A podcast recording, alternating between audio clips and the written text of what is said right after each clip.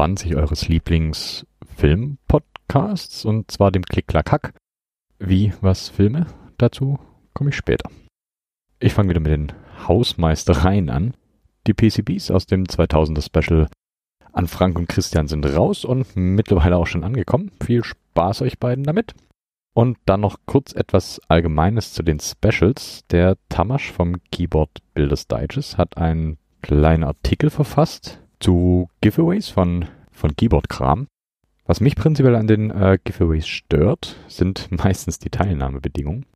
Meist muss man irgendwelche Freunde taggen, Posts teilen, liken und was weiß ich nicht noch alles. Finde ich persönlich immer ziemlich furchtbar. Klar ist natürlich auch, dass dahinter meist die Absicht besteht, mehr Reichweite zu generieren. Aber genau aus dem Grund habe ich die CCH-Specials so aufgebaut, wie sie sind. Ich freue mich natürlich riesig, wenn ihr allen, die ihr kennt, erzählt, dass es den CCH gibt, aber es ist keine Bedingung zur Teilnahme. Wenn ihr niemandem davon erzählt, völlig egal, die Specials gibt es dann trotzdem. Und zum Glück muss der CCH auch nicht meine Miete finanzieren. Der CCH basiert auf purem Spaß am Gerät. Das nur kurz zur Erklärung, wollte ich hier kurz meinen Senf noch dazu loswerden. Im Keyboard Builders Digest taucht dann lustigerweise auch das letzte CCH-Special mit auf, aber als Beispiel für Giveaways, bei denen der reine Zufall entscheidet und nicht irgend, irgendeine Taktik dahinter. Hier auch nochmal äh, sorry an den Tamasch, dass ich deine Reputation geschwächt habe. Was ich jetzt schon des Öfteren gehört habe, dass manche von euch nicht mitmachen möchten, weil sie anderen die Chance nicht nehmen wollen. Das ist natürlich eine noble Geste. CCH-Hörerinnen sind halt einfach die Besten. Allerdings muss ich auch dazu sagen, ihr tragt alle zu den Downloads bei. Also hat auch jeder, beziehungsweise jede von euch das Special verdient. Also nur, nur keine Zurückhaltung und am Ende entscheidet eh der Zufall, wer das Ganze abstaubt. So. Und da das letzte Special erst eine Episode her ist, es sind nur noch 56 Tage bis Weihnachten. Ich nehme das Ganze hier am Freitag auf, deswegen die 56 Tage.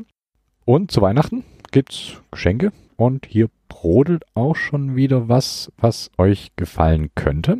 Ich überlege mir noch, was ihr wieder tun müsst, um teilzunehmen. Und dann machen wir da ein super schniekes kleines Weihnachtsspecial. Beziehungsweise ein Jahresabschluss-Special, also völlig egal, ob ihr am Jahresende irgendwas feiert oder nicht. Wir wollen ja, niemanden ausschließen. Ihr könnt also gespannt sein. Da wächst gerade was im Hintergrund.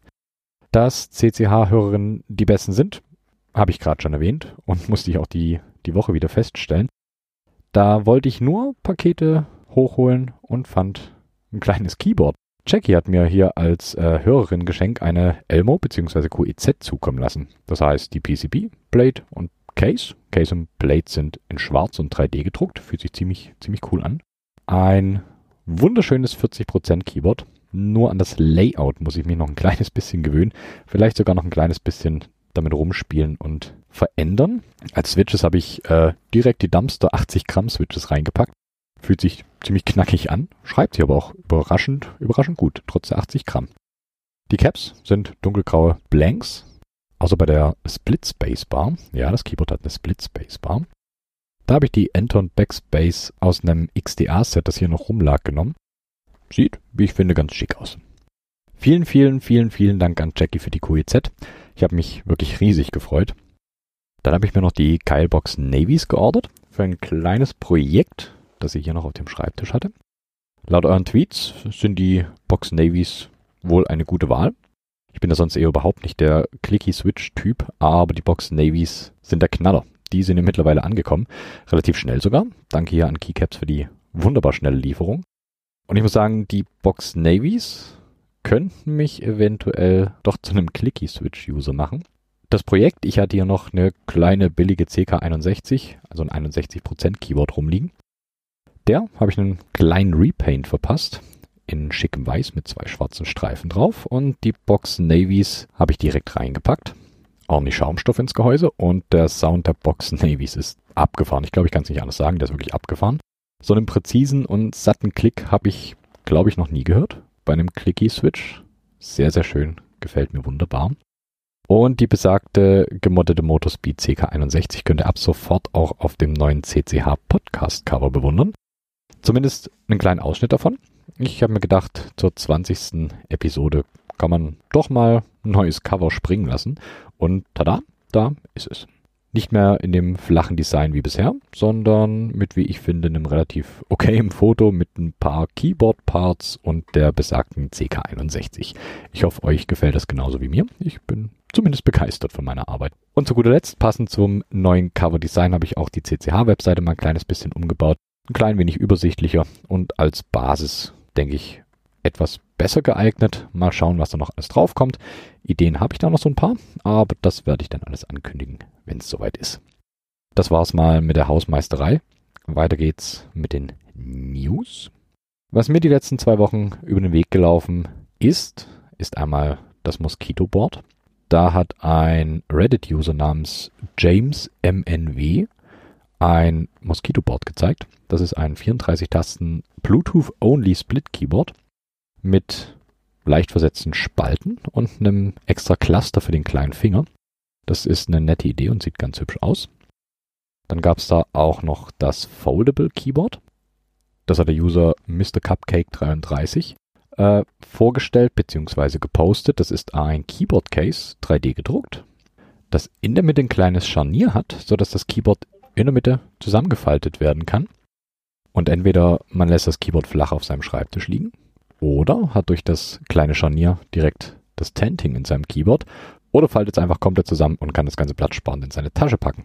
Sieht schick aus. Dann gab es noch ein modulares 3D gedrucktes Keyboard von dem User Ikeji.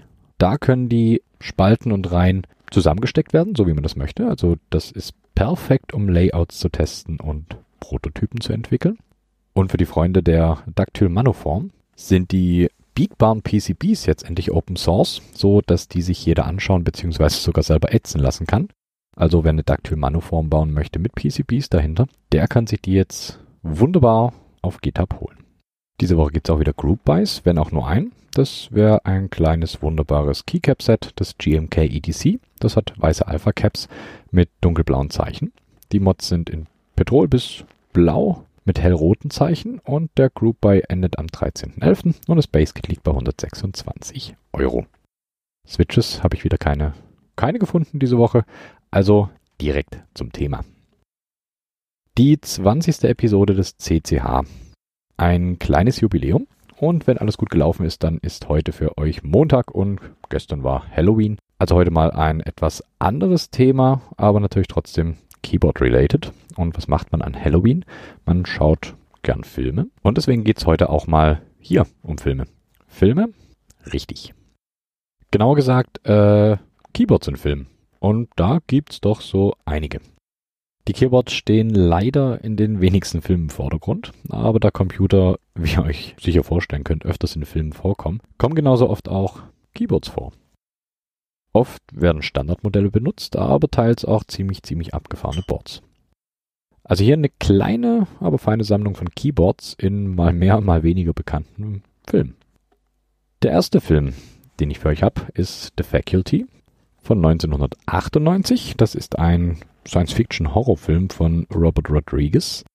Der Cast ist relativ hochkarätig mit Elijah Wood, Josh Hartnett, Selma Hayek und noch mehr, die man sicherlich kennt.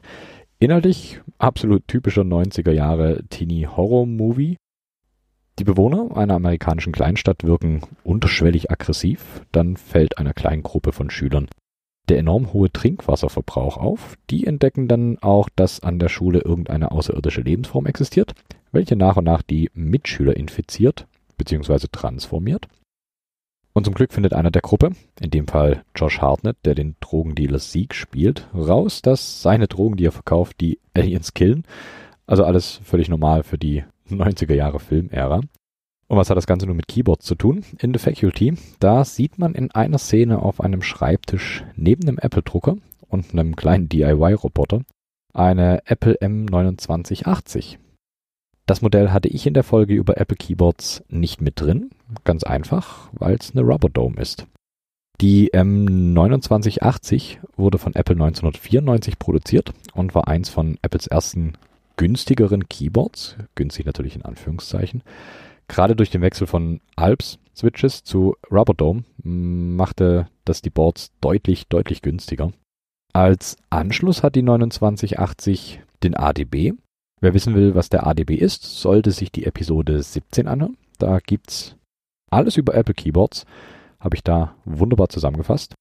Um das Ganze im Apple-Stammbaum einordnen zu können, die M2980 liegt nach dem Apple USB Keyboard und wurde später abgelöst vom Apple Extended Keyboard 2. Das Layout ist ein relativ schlichtes Full-Size-Layout mit dem typischen Mac-Tasten, also Command und dem Schleifenkreuz. Eine kleine Besonderheit hat das Board aber, und zwar sind Print Screen, Scroll Lock und Pause alternativ mit F13, F14 und F15 belegt. Und ganz oben rechts befindet sich noch ein extra Key, dessen Funktion mir aber leider nicht bekannt ist. Wer die Funktion kennt, kann sich gerne mal melden. Die täte mich nämlich mal interessieren. Ich habe auch das Symbol, ein kleiner Pfeil würde ich es glaube ich nennen, nicht wirklich zuordnen können. Apple hat hier bei den Keycaps den Aufnahmepunkt bei den meisten Modellen um 90 Grad gedreht. So waren die Caps nicht mehr kompatibel mit anderen Boards aber auch andere Caps, nicht mehr mit dem Keyboard selber. Naja, Apple halt. Weiter geht's in der Filmgeschichte. Im Film Das Netz von 1995 gibt's dann einen besseren Vertreter seiner Art. Im Film spielt Sandra Bullock die Softwareentwicklerin Angela Bennett. Die bekommt irgendwann eine Diskette mit Code namens Mozarts Geist und dann nimmt quasi alles seinen Lauf. Identitätsdiebstahl, Hacker und Computer, im entferntesten vielleicht sogar eine Art Hacker-Movie, aber er ist Geschmackssache. Auf jeden Fall braucht eine Softwareentwicklerin natürlich eine Tastatur. Und was für ein Hackbrett benutzt wohl eine Angela Bennett? Ich sag's euch, ein Apple Adjustable Keyboard. Im Gegensatz zur M2980 hatte ich das Adjustable Keyboard in der Apple-Episode mit drin. Das ist das Split Keyboard mit dem 60% Layout, das auseinandergeschoben werden kann und so zur Split wird. Wer mehr über die Adjustable hören will, der muss sich wohl doch nochmal die 17. Episode nachhören, wenn er das nicht schon getan hat. Da, wie gesagt, rede ich über sämtliche Apple-Tastaturen, die mechanische Switches verbaut hatten. Was eher in die Kategorie Hacker-Movie geht, ist definitiv Tron von 1982. Jeff Bridges spielt hier den Programmierer Kevin Flynn, versucht zu beweisen, dass die Firma Encom seine Software gestohlen hat. Irgendwann findet er raus, dass die gestohlenen Programme quasi in Menschenform in einer vom Master Control Program, kurz MCP, kontrollierten virtuellen Realität leben. Und Flynn lässt sich ins System scannen und dann geht's los mit dem Kampf gegen die Maschine. Ich denke, viele sollten die Flight Cycle Rennen kennen aus Tron, die sind ja relativ, relativ bekannt. Also viel, viel Computerkram und dementsprechend auch viel Eingabegeräte. Umso besser für uns. Was gibt's also zu sehen in Tron? Zum einen gibt's einen Harris S110. Das ist keine reine Tastatur, sondern ein Terminal, so wie man das zu der Zeit oft gehabt hat. Aber das Keyboard, das an das Terminal angeschlossen ist, ist trotzdem relativ hübsch. Hat schwarze Caps mit großen weißen Zeichen drauf und das Terminal Keyboard selber ist in einem relativ klobigen blauen Case, sehr hoch und äh, separiert vom Bildschirm. Aufgeteilt ist das Board in drei Bereiche. Rechts ein Block mit 3x5 Tasten als Cursor-Block. Auf der linken Seite den Hauptblock mit den Alphas und Modifiern. Und oben in einer Reihe vier Tasten mit Funktionen, also ganz hübsch. Außerdem gibt es noch eine Szene, in der man von oben ebenfalls ein Terminal sieht, allerdings etwas untypisch auch für diese Zeit. Es zeigt eine Full-Size-Tastatur mit hauptsächlich schwarzen Keys und vereinzelten bunten Tasten. Was man hier sieht, ist ein DEC VT78 Terminal. Das hat enorm coole Keycaps und die sind sogar in Double Shot gefertigt.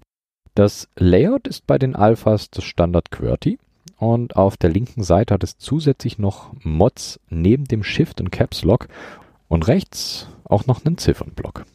Wie gesagt, die Alphas sind schwarze Caps mit weißen Zeichen. Die Modifier und die Space sind in blau und die extra Mods sind noch zusätzlich in rot. Der Aufnahmepunkt der Caps ist quadratisch, sinnvoll aber abnehmbar. Das heißt, da ist ein kleiner Adapter und darunter verbirgt sich ein Kreuz als Aufnahmepunkt. Sieht aber nicht so aus, als ob der Cherry-kompatibel wäre. Die Switches, die da verbaut sind, sind NMB Hightech bzw. Stack Polinias. Und die sollen wohl relativ furchtbar sein, habe ich gelesen. Ich habe sie selber noch nicht ausprobiert, ich kann dazu nichts sagen, aber wenn das Leute sagen, dass die furchtbar sind, dann glaube ich das, glaube ich das gerne. Außerdem sieht man noch äh, alte PDPs, aber das ist dann eher was für Vintage-Computer-Podcasts. Sind ganz hübsche Maschinen. Aber wie gesagt, das passt hier, glaube ich, nicht, nicht wirklich rein. Auch einer Legende wird natürlich in manchen Filmen, wenn auch meist nicht wirklich gewollt, Tribut gezollt. Die gute alte IBM Model M taucht auch in diversen Filmen auf. Zum Beispiel in 12 Monkeys. Da sind Keyboard und Film gleichermaßen der Klassiker. 12 Monkeys von Terry Gilliam von 1995 ist ein, ich würde sagen, abgedrehter Science-Fiction-Zeitreisenfilm. Unter anderem mit äh, Madeline Stowe, Bruce Willis, Brad Pitt und einigen anderen, die man kennen könnte. Im Film selber wird Bruce Willis bzw. James Cole als Inhaftierter mit Aussicht auf Hafterleichterung in die Vergangenheit geschickt, um die Armee der Twelve Monkeys zu finden die zu ihrer Zeit einen Linksrutsch verursacht haben und die Revolution angezettelt haben. Diverse Fehlschläge und abgedrehte Szenen sind hier an der Tagesordnung, aber zwischen den ganzen optischen Ablenkungen kann man auch eine wunderschöne Model M sehen. James Cole wird in das Jahr 1990 zurückgeschickt und da gibt es eine Krankenhaus- bzw. MRT-Szene und der Arzt benutzt, zumindest sieht es so aus, eine Model M. Aber auch in Spider-Man, die 2002er Version von Sam Raimi, gibt's eine Model M. Ich denke, die Story hinter Spider-Man ist einigermaßen bekannt und wenn nicht, dann lest bitte die Comics und schaut die Filme oder hört euch die Episode von Sabrinas Man nerdet nie aus Podcast an, in der sie mit dem Jan über die komplette Trilogie redet. Die verlinke ich euch in den Show Notes. Es gibt im Film die Szene, in der Norman Osborn, gespielt hier von Willem Dafoe, in Peter Parkers Zimmer kommt und Peter Parker halb im Spidey-Kostüm hängt an der Decke mit Blick nach unten. Man sieht, dass Peter Parker seine Model M eher nicht so gut behandelt, denn es fehlen diverse Caps, aber hey, immerhin hat er eine Model M. Dann gibt's noch aus dem Jahr 1995 den Film Copycat. Der kam in Deutschland unter dem Namen Copy Kill raus. Regie hat hier John Amiel geführt und im Cast findet man Sigourney Weaver, Holly Hunter, Will Patton und andere. Sigourney Weaver spielt hier die Profilerin Helen Hudson, die knapp einem Mord entgeht und seitdem unter Agoraphobie leidet, also Angst vor Menschenansammlungen. Irgendwann wird Helen aber gebeten, an einem Mordfall mitzuhelfen, was ihr natürlich schwer fällt, aber nach und nach lässt sie sich dann auf den Fall ein und hilft der Strafverfolgungsbehörde. Der Film enthält viele Referenzen auf real existierende Serienkiller und ist eigentlich ganz ansehbar. Während einer Obduktion steht auf dem Tisch ein alter Rechner mit einer Model M davor. Wunderschön. Wer weg will von der Erde, hat mit der Model M gute Chancen, denn in der Serie Stargate SG1 wird das Stargate per Model M gestartet oder zumindest bedient. Später konnte sich das Militär dann wohl neu ausstatten und hat sich äh, die Focus FK 2001 zugelegt, zumindest in Stargate SG1. Das ist eine wunderschöne Full Size mit Alp Switches, klackt also ordentlich, wenn Chevron 10 aktiviert wird. Und zusammengefasst, die Model M habe ich auch schon mal näher behandelt in Episode 15. Wer also mehr über den Klassiker hören will, kann sich die Episode gerne nochmal zu Gemüte führen, wenn ihr das nicht eh schon gemacht habt. Es gibt aber noch eine Model M zu bestaunen. Aufwachen Neo, neben dir liegt eine. Richtig, in Matrix. Die Eckdaten. Matrix erschien 1999 und war quasi der Durchbruch, was äh, Special Effects in Filmen angeht. Mit den legendären Bullet-Time-Aufnahmen und übertreten Stunts, inklusive ein an der Wand langlaufender Keanu Reeves, beziehungsweise Neo. Neben Keanu Reeves spielen aber auch noch Carrie Ann Moss, Lawrence Fishburne und diverse andere mit. Mal wieder ein Hackerfilm, würde ich sagen, aber wo sollen auch sonst gute Keyboards zu sehen sein? Der Hacker Neo, oder wie er außerhalb der Netze auch genannt wird, Thomas Anderson, gespielt von Keanu Reeves, sucht nach etwas, das er nicht beschreiben kann und wird fündig oder eher gefunden und es stellt sich heraus, alles Illusion. Aber bevor Neo erleuchtet wird, hängt er vom PC ab und schläft dort auch ab und zu ein. Als sein Rechner wie von Geisterhand angeht, mit den weltberühmten Worten Wake up, Neo, sieht man auf seinem Schreibtisch links neben ihm eine Model M. Diese nutzt er auch in seinem Cubicle in seiner Firma namens Metacortex. Privat nutzt, oder sollte ich sagen, schläft Neo auf einem Microsoft Natural Keyboard, ein ergonomisches Keyboard, ähnlich dem Apple Adjustable Keyboard, nur als Full Size und nicht auseinanderschiebbar, sondern fix auf einem Brett. Der Split ist zwischen T und Y, aber ist halt leider eine Rubberdome. Ja, ja, Neo, der große Hacker und dann auf einer Rubberdome hacken. Naja. Zum Glück wird er dann irgendwann dem Konstrukt entrissen und landet auf der Nebukadnezar, dem Schiff von Morpheus, in einer, ich würde mal sagen, ziemlich kaputten Welt. Nun haben die Menschen es irgendwie geschafft, sich ein- und auszuklinken aus dem Konstrukt namens Matrix. Dafür gibt es Operator sowie Tank, gespielt von Markus Chong, der im Schiff vor 16 Monitoren sitzt und alles administriert und die Leute da reinschickt und wieder rausholt. Dafür hat er leicht rechts der Mitte von seinem äh, Monitor aufbaut zwei Keyboards übereinander. Auf den ersten Blick sind die beiden Boards insofern seltsam, weil sie 60%er sind und seltsame komische Mods links der Spacebar haben. Das ist allerdings auch ganz gut, um das Keyboard zu identifizieren. Werte Hörerin, die Matrix bzw. der Zugang wird mit zwei Tastaturen von Apple PowerBook 190 administriert. Das Keyboard kam allerdings auch in PowerBook 5300, 3400 und dem G3 zum Einsatz, nagelt mich also nicht auf das 190er fest. Ziemlich schickes Layout und für den Film wurden die Apple-Symbole entfernt. Ich denke mal, damit da kein ungewolltes Product Placement entsteht. Wenn man bedenkt, dass Matrix im Jahr 2199 spielt und die Powerbooks von 1995 sind, haben die sich relativ gut gehalten. Was genau da für Switches verbaut sind, kann ich euch leider nicht sagen. Dazu habe ich nichts gefunden. Das Layout ist ein klassisches 60% Layout mit durchgängigen dunkelgrauen Keycaps mit weißen Zeichen. Wie gesagt, die Mods unten links neben der Spacebar sind etwas breiter als Standard Modifier also nicht die üblichen 1,25 Units, sondern etwas breiter. Und die Spacebar hat mit 4,5 Units eine relativ kleine, aber feine, kompakte Größe.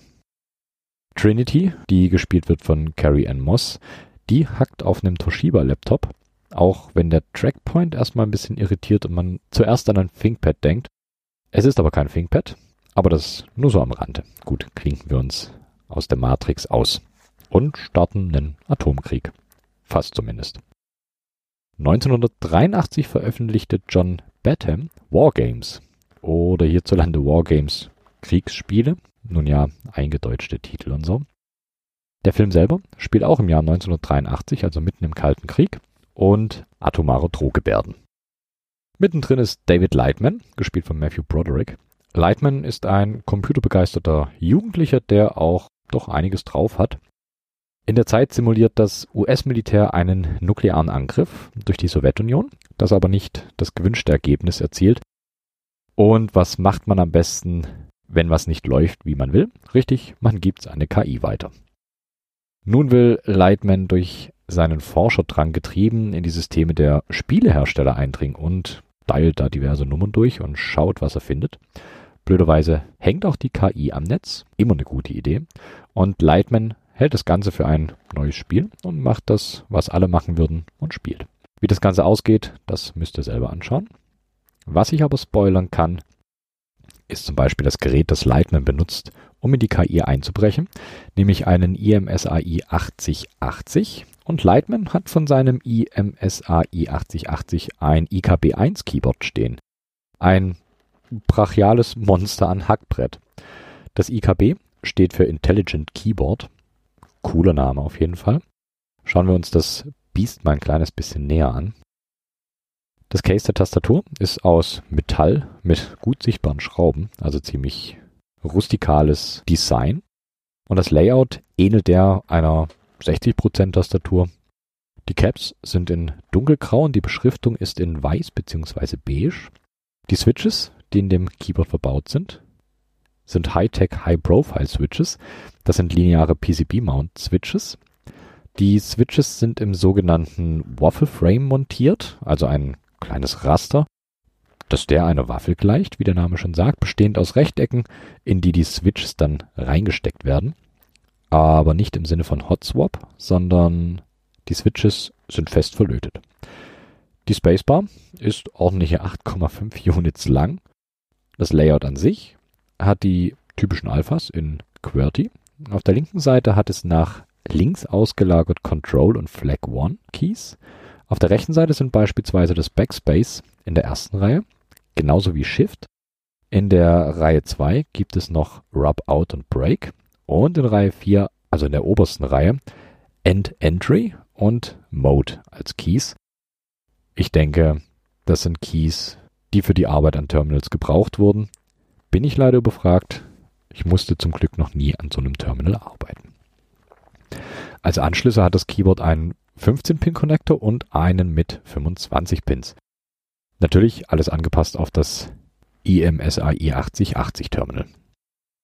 Wenn wir uns das Keycap-Profil anschauen, sind die Caps alle gleichmäßig nach vorne geneigt. Und wenn wir gerade schon bei atomaren Kriegen sind, darf natürlich der Terminator nicht fehlen. Genau gesagt geht es hier um Terminator 2 aus dem Jahr 1991 von James Cameron. Der Cast ist gewohnt hochkarätig. Arnold Schwarzenegger als T800, Linda Hamilton als Sarah Connor, Edward Furlong spielt John Connor und Robert Patrick den T1000. Kurz zur Story. Im ersten Teil wurde ein Terminator des Typ T800 in der Zeit zurückgeschickt, um Sarah Connor vor der Geburt ihres Sohnes John zu töten. Der wurde nun in der Zukunft umprogrammiert von der Widerstandsbewegung wird wieder zurückgeschickt in der Zeit und soll nun den zehnjährigen John Connor, den zukünftigen Anführer der Menschheit im Kampf gegen die von der künstlichen Intelligenz Skynet kontrollierten Maschinen zu beschützen. In Terminator 2 gibt es Dr. Miles Bennett Dyson, gespielt von Joe Morton. Der war der Erfinder des neuronalen Netzprozessors, der zur Entwicklung von Skynet führen würde. Die Arbeiten zu diesem Prozessor basierten auf dem zerstörten Mikrochip des ersten T800, der in das Jahr 1984 geschickt worden war. Und Bennett Dyson hackt auf einer Northgate OmniKey 102. Die OmniKey 102 ist ein Standard Full-Size Keyboard. Allerdings hat es links und rechts der Spacebar nur jeweils zwei Modifier. Der Rest ist das Standard US-Layout. Als Switches gibt es hier famose Alps SKCM White. Die Farbe natürlich des Keyboards in einem wunderschönen Office Beige.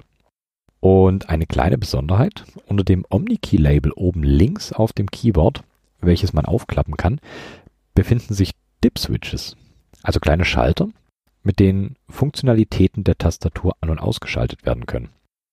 So zum Beispiel Protokolle wie XT, AT, Tandy 1000, Amiga 2000, Amiga 2500, ATT WGS oder das ATT 6300 Protokoll. Es können auch Tastenbelegungen festgelegt werden, wie zum Beispiel der Wechsel zwischen Caps Lock, Alt und Control.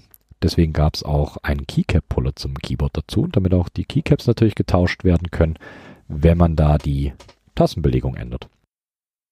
Es können auch der Stern und das Backslash gewechselt werden oder das komplette Layout.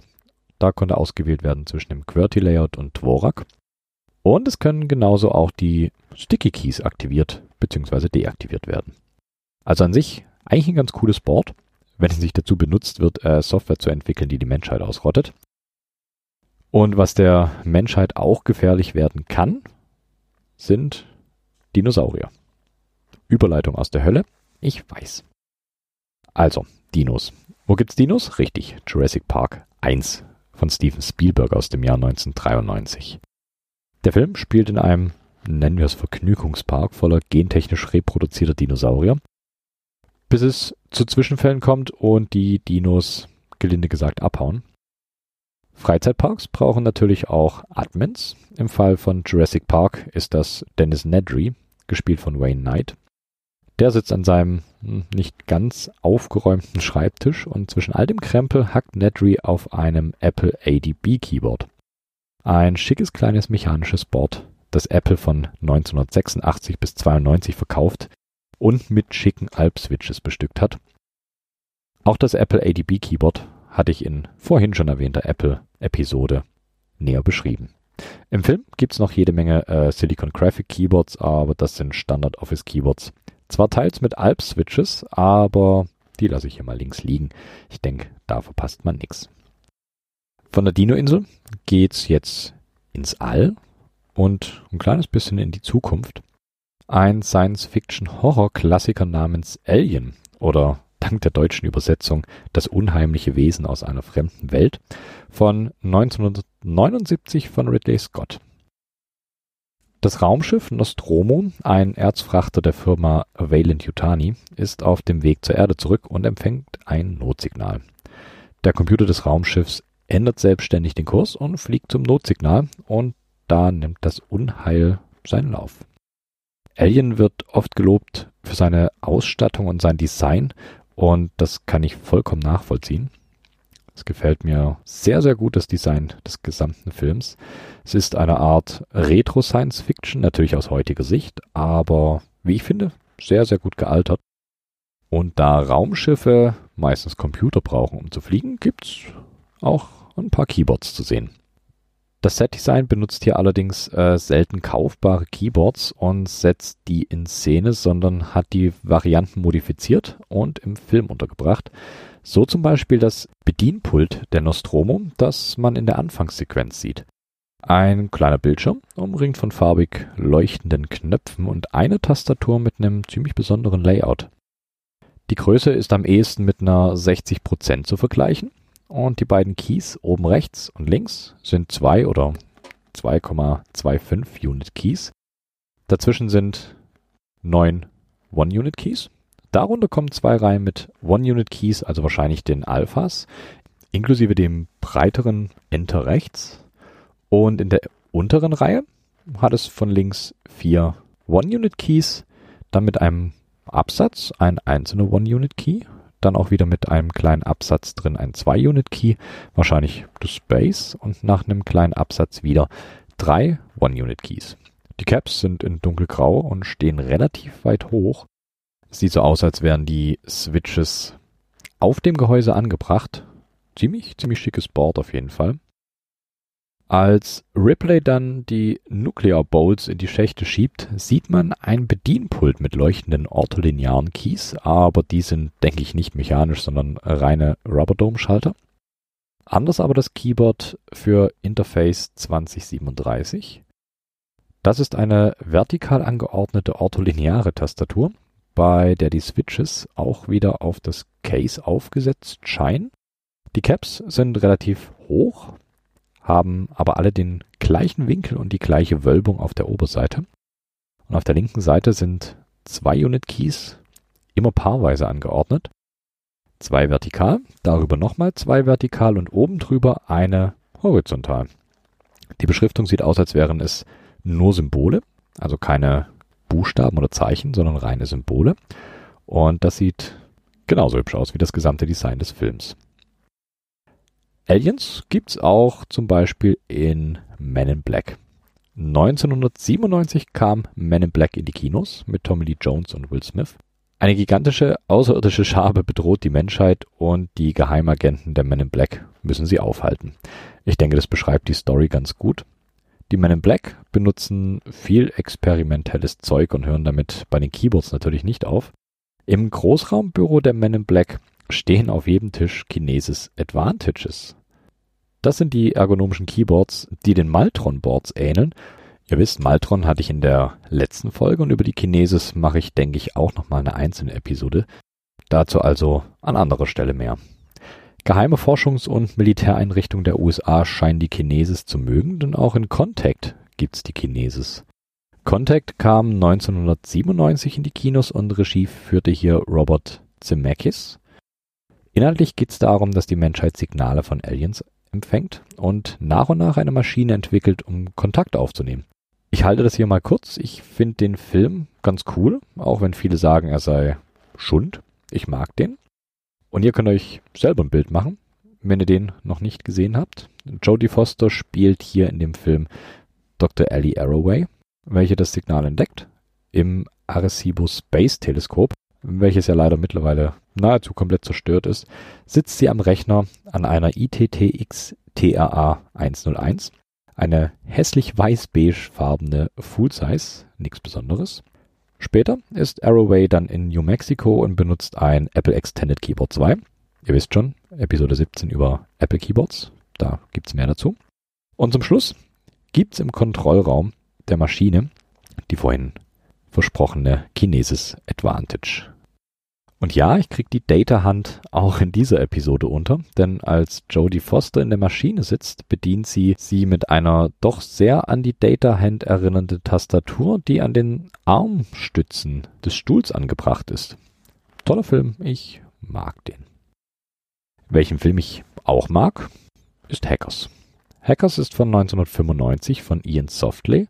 Zugegebenermaßen schon ziemlicher Trash, aber Trash, der auch Spaß macht. Im Cast sind Angelina Jolie, Matthew Lillard, Johnny Lee Miller und äh, Lawrence Mason. Inhaltlich müssen die sechs Hacker einen Bösewicht aufhalten, der eine Firma hackt und das aus den eigenen Reihen.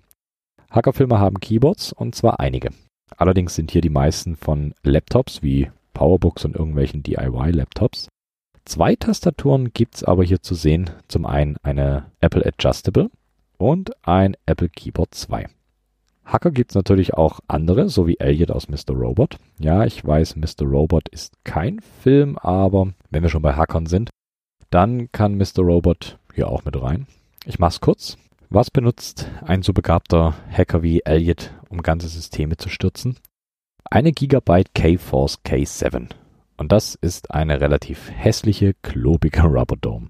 Schade. Der Rest der Serie ist echt cool, das kann ich sagen das Keyboard eher nicht. Schöner macht das der Film Pi aus dem Jahr 1998 von Darren Aronofsky. In Pi geht es um das paranoide Mathematikgenie Maximilian Cohen, der glaubt, alles in der Natur könne anhand von Zahlen verstanden werden. Ich habe Pi leider selber noch nicht gesehen, aber der steht hier ganz, ganz oben auf meinem Pile of Shame. Im Film selber sieht man Keyboards, die einfach ohne Gehäuse dastehen. Zum einen eine Compact Full-Size mit selbstbeschrifteten F-Tasten, schwarzen Alpha-Keys und wahrscheinlich buntem Numblock. Das sieht man leider nicht, weil der Film komplett in Schwarz-Weiß gedreht ist. Bei dem Keyboard fehlen einzelne Caps und manche wurden ersetzt durch Caps, die nicht komplett zum Set passen. Die Verkabelung sieht auch abgefahren aus. Viele einzelne kleine Käbelchen aus dem Brett oben, die an eine Platine rangehen. Und ich glaube, Cyberpunk trifft das am besten. Und das zweite Keyboard ist eine normale Full-Size, allerdings mit blanken weißen Keycaps. Auch wieder ohne Case, nur eine blanke PCB mit Switches drauf. Es ist leider schwer zu sagen, welche Keyboards hier verwendet wurden, weil die Cases komplett fehlen und das Layout nicht sonderlich aussagekräftig ist. Also weiter zum nächsten Film. Ready Player One von Steven Spielberg aus dem Jahr 2018. Der Film selber spielt im Jahr 2045 und Menschen, die im Real Life eher in Slums leben und nicht die wohlhabendsten sind, bewegen sich in einer virtuellen Realität namens Metaverse oder wie es früher hieß Facebook, um dem düsteren Alltag zu entfliehen. Der Game Designer des Metaverse, James Donovan Holiday, hat diese Welt erschaffen und ein Easter Egg in der VR eingebaut, Holiday verstarb und hat an seinem Testament festgehalten, dass derjenige, der das Easter Egg findet, sein komplettes Vermögen erbt. Ich habe den Film nicht gesehen. Warum? Ganz einfach, ich fand das Cover furchtbar. Aber Internet sei Dank kann ich euch trotzdem ein Keyboard offenbaren, das im Film vorkommt. Man sieht in einer Szene wahrscheinlich ein IBM Modell F122. Soweit so gut. Nur haben die Set-Designer an die linke Seite der Model F, wenn es eine ist, die linke Seite einer Ergodox rangepappt. Sieht ganz witzig aus, macht aber wahrscheinlich wenig Sinn. Außer die Ergodox-Hälfte dient als Makropad oder ähnliches, wobei selbst auf der F122 genug Tasten verfügbar wären, um alles bedienen zu können. Aber nun gut. Dann lieber wieder Vintage Sports, so wie zum Beispiel in Robocop 3. Robocop 3 kam 1993 in die Kinos und Robocop 3 spielt im Detroit der Zukunft und dreht sich im Großen und Ganzen darum, dass eine Megacorporation die armen Menschen aus der Stadt vertreiben möchte. Im Film taucht eine Intercraft FTIS 16603 auf. Die FTIS 16603 ist ein Terminal Keyboard, das im Grund auf QWERTY basiert. Auch hier hat es wieder die linken angesetzten Control und Hold Screen Keys, Die Cursor-Tasten sind eingerückt an die Alphas und der Ziffernblock ist abgesetzt nach rechts. Die Besonderheit an der Tastatur ist das Panel, das sich an der Oberseite des Keyboards befindet. Das sind zusätzliche Funktionstasten und macht das Keyboard an sich schon ziemlich außergewöhnlich. Man findet leider relativ wenig Infos über das Keyboard. Mich hätte auf jeden Fall interessiert, was die zusätzlichen Funktionstasten an der Oberseite für eine Belegung haben, das doch relativ ungewöhnlich aussieht. Ein ähnliches Schmuckstück findet sich auch im nächsten Film, nämlich Blade Runner von 1982 mit Harrison Ford und Rutger Hauer. Regie führte hier Ridley Scott. In Blade Runner geht es darum, dass Rick Deckard, gespielt von Harrison Ford, außer Rand und Band geratene Replikanten einfangen muss. Der Film wirft viele Fragen zum ethischen Umgang mit KI auf und ist an sich, ich glaube, das kann man getrost sagen, ein Meisterwerk. Ähnlich wie das Keyboard, das auftaucht, das Void Kampf Keyboard. Der Name ist allerdings aus dem Film und nicht der richtige Name des Keyboards. Den kenne ich nämlich nicht. Ein Keyboard mit riesigem opulenten Gehäuse und einem Layout, das einer 65% recht ähnlich sieht. Es gibt eine F-Tastenreihe, eine Leertaste mit nur einem einzigen Modifier links und Alpha-Keys, die wie gewohnt angeordnet sind. Mehr kann ich dazu leider gar nicht sagen. Es gibt Mutmaßungen, dass es auf einem RHS oder einer GTE IS 7800 basiert, aber das ist reine Spekulation. Das Brett müsst ihr euch selber anschauen. Der Nachfolger von Blade Runner, also Blade Runner 2049, hat auch ein nettes Keyboard im Film.